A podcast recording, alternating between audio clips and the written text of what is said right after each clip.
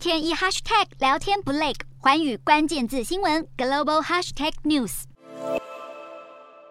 十七号，美国驻中国使领馆一口气连发三则推特文章，都是翻译美国国务院亚太媒体中心的发文，并且抨击是中国企图改变台海现况，表明美国不打算升级局势，但是在台海依国际法的飞行、航行和活动不会被阻止。而十六号，中国驻美大使秦刚要美国不要再派军舰通行台海。但十七号，美国国务院亚太驻青康达则回应，警告北京当局不要试图控制或限制美国或其他国家通行台海，或是威胁商船通过台海的能力，并且预期中国对台施压可能延续好几个星期，甚至好几个月。另一方面，白宫印太事务协调官康贝尔十二号指控北京对佩洛西访台反应过度。强调美军将在未来几周通过台海进行标准空中与海上通行，来执行航行自由。而十七号，中国外交部则是严正警告美国不要轻举妄动，放话声称犯华者必将受到惩处。不过十八号，中日在天津举行第九次的高级别政治对话，日本安保局长秋叶刚男不忘向中国共产党外事委员会主任杨洁篪针对解放军大规模在台海军演